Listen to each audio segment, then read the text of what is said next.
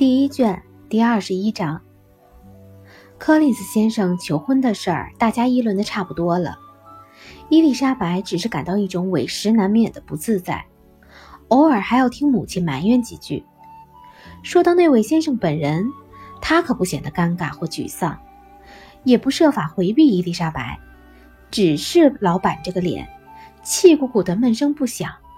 他简直不跟他说话。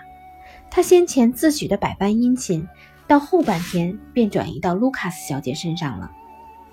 卢卡斯小姐彬彬有礼地听他说话，这叫大家及时松了口气，特别是让他的朋友大为欣慰。第二天，贝内的太太心情仍然不见好转，神经痛也没减轻。柯林斯先生还是那副又气愤又高傲的样子。伊丽莎白原以为他心里一气，或许会缩短做客日期，谁想他的计划似乎丝毫没受影响。他原定星期六才走，现在仍想待到星期六。吃过早饭，小姐们跑到梅利顿，打听一下威克姆先生回来了没有，同时对他未能参加内瑟菲尔德的舞会表示惋惜。他们一走到镇上，就遇见了威克姆先生，于是。他陪着小姐们来到姨妈家里，他说起了自己的遗憾和烦恼，小姐们说起了各自对他的关切，大家谈得好不畅快。不过，他倒是向伊丽莎白主动承认，他的确是有意没去参加那次舞会。当舞会临近的时候，他说：“我发觉我还是不遇见达斯先生为好。”跟他在同一间屋里，同一个舞会上待上好几个钟头，那叫我受不了，而且还可能吵闹起来，弄得大家都不开心。伊丽莎白非常赞许他的大度和包容。后来，威克姆和另一位军官送他们回朗本，一路上威克姆总是伴随着他，因此两人可以从从容容地谈论这个问题，而且还客客气气地彼此恭维了一番。威克姆送他们回家，倒有两个好处：一来让伊丽莎白觉得这是对她的恭维；二来他威克姆可以利用这个大好机会去认识一下他的双亲。刚回到家里，贝内特小姐就收到一封信，信是从内瑟菲尔德送来的。她立刻拆开了，信里装着一张精美的热压纸小信件，字迹出自一位小姐娟秀流利的手笔。伊丽莎白看见姐姐读着读着脸色变了，还看见她仔细揣摩着某几段。不一会儿，剑又镇静下来，把信放在一旁，像平常一样高高兴兴地跟大伙一起聊天。不过伊丽莎白总为这件事担忧，因此对威克姆也分心了。威克姆和同伴一走，剑便向伊丽莎白递了个眼色，叫她跟他上楼去。一回到自己的房间里，剑便掏出信来说道：“这是凯瑞琳·宾利写来的，信上的话让我大吃一惊。他们全家现在已经离开内瑟菲尔的，奔城里去了，而且不打算再回来了。你听听他怎么说的吧。”他随即念了第一句，这句话里说他们刚刚打定主意，立刻随他们兄弟上城里去。打算当天赶到格罗斯维诺街吃饭，赫斯特先生就住在那条街上。接下去是这样写的：“最亲爱的朋友，离开赫德福德郡，除了见不到你以外，我别无其他遗憾。不过，我们期望有朝一日还可以像过去那样愉快的交往，并且。”希望目前能经常通信，无话不说，以消离愁，不胜期盼。伊丽莎白带着疑惑、木讷的神情，听着这些浮华的辞藻。虽说他们的突然搬迁使她感到惊奇，但她并不觉得这有什么好惋惜的。那姐妹俩离开了内瑟菲尔的，未必会妨碍宾里先生继续住在那里。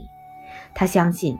剑只要能跟宾利先生经常见面，就是与他的姐妹中断了来往，他很快就会觉得无所谓的。真遗憾。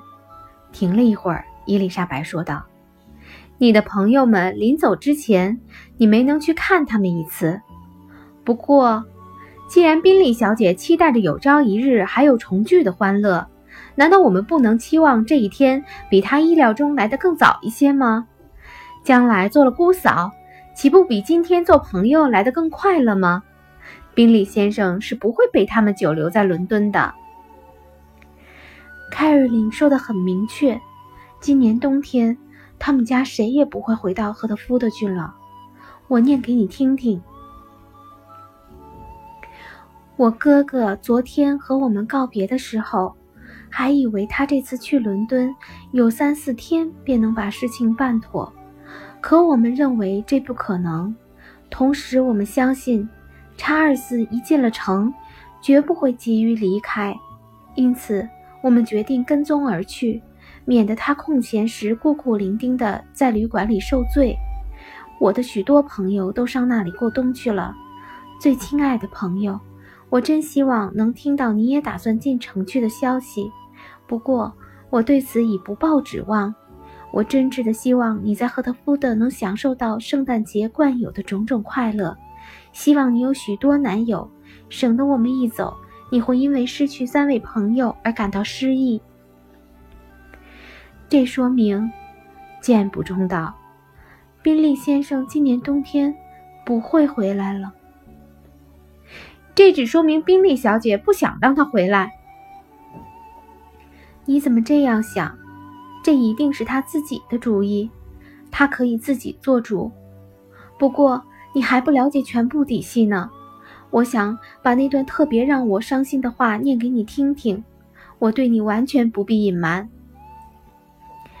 达西先生急着去看他妹妹。说实话，我们也同样殷切的希望与他重逢。我认为，就美貌、风雅和才艺而论，Georgiana Darcy 还真是无与伦比。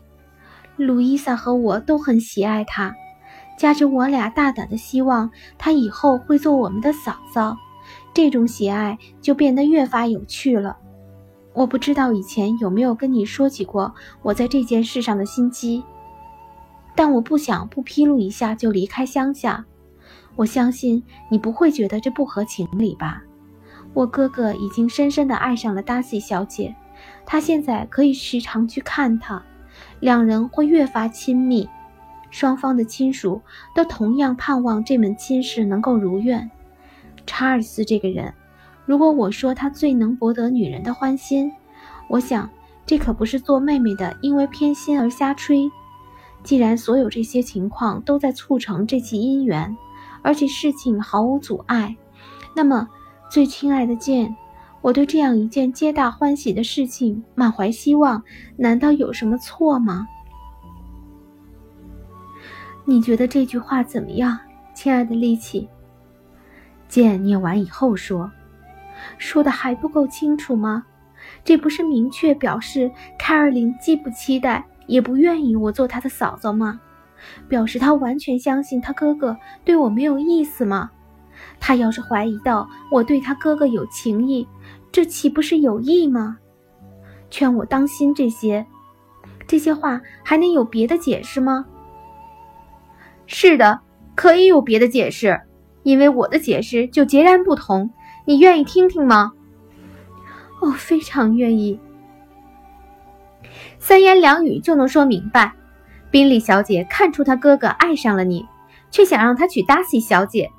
他跟着他到城里去，就是想把他办在那里，而且竭力想来说服你，让你相信他哥哥并不喜欢你。简摇摇头。说真的，Jane，你应该相信我。凡是看见过你们在一起的人，谁也不会怀疑他对你的钟情。宾利小姐当然也不会怀疑，她才不那么傻呢。假使她发现达西先生对她有这一半的钟情，她早就做结婚礼服了。问题是这样的，我们不够有钱，也不够有势，攀不上他们，所以他急着要把达西小姐配给他哥哥。心想，两家连了一次姻之后，就比较容易连第二次姻。这件事儿还真有点独出心裁。要不是德布尔小姐碍着事儿，说不定还真会得逞呢。不过，我最亲爱的剑，你可千万别因为宾利小姐告诉你他哥哥倾慕达西小姐，而就当真以为宾利先生自从星期二和你分别以来，对你的倾心会有一丝一毫的淡薄。也别以为他有本领说服他哥哥，让他相信他并不爱你，而爱他那位朋友。假如我俩对宾利小姐的看法是一致的，剑回答道：“你这些说法。”倒会让我大为放心了，但是我知道你的根据是不公正的。Caroline 不会存心欺骗任何人，我对这桩事只能抱一线希望，那就是说他自己闹错了。你说的对，既然我的话不能给你带来安慰，你能冒出这个念头是再妙不过的了，那你就相信是他闹错了吧。现在你算是对他尽了责任。不必再烦恼了。不过，亲爱的妹妹，即使往好里想，要是她的姐妹朋友都希望她娶别人，我嫁给他会幸福吗？那就取决于你自己吧。伊丽莎白说：“如果你经过深思熟虑，觉得得罪了她的姐妹所招来的痛苦，比做她的太太所得到的幸福还要大，那我就奉劝你干脆拒绝她。”你怎么能这么说话？剑淡然一笑说：“你要知道，尽管他们的反对会使我万分伤心，但我还是不会犹豫的。我想你也不会犹豫的。既然如此，我也就不用为你处境担心了。不过，要是他今年冬天不回来，我也就用不着抉择了。六个月里会出现千变万化。”说他哥哥不会回来，伊丽莎白只能嗤之以鼻。她觉得那不过是 Caroline 的自私愿望。这种愿望无论说得多么露骨，或是多么委婉，对于一个完全不受他人左右的青年来说，他认为绝不会产生丝毫影响。他向姐姐陈述了自己对这个问题的看法，而且说得头头是道，立即收到了良好的效果。为此，他感到非常高兴。见生性不大会灰心丧气，经妹妹这么一开导，便也渐渐萌发了希望。尽管有时还是疑虑多于希望，但总认为宾利先生还会回到内瑟菲尔的，了却他的心愿。姐妹俩商定，对母亲只说宾利家已经离开乡下，不要提起宾利先生的举动，省得让他惊慌失措。但是。贝内特太太光听到这点消息就够惶恐不安了，伤心的抱怨说自己运气太坏。两位女士刚跟他们处熟就走了。不过伤心了一阵后，她又欣慰地想到，宾利先生不久就会回来，到朗本来吃饭。最后，她心安理得地说：“虽然只请他来吃顿便饭，他要费心准备两道大菜。”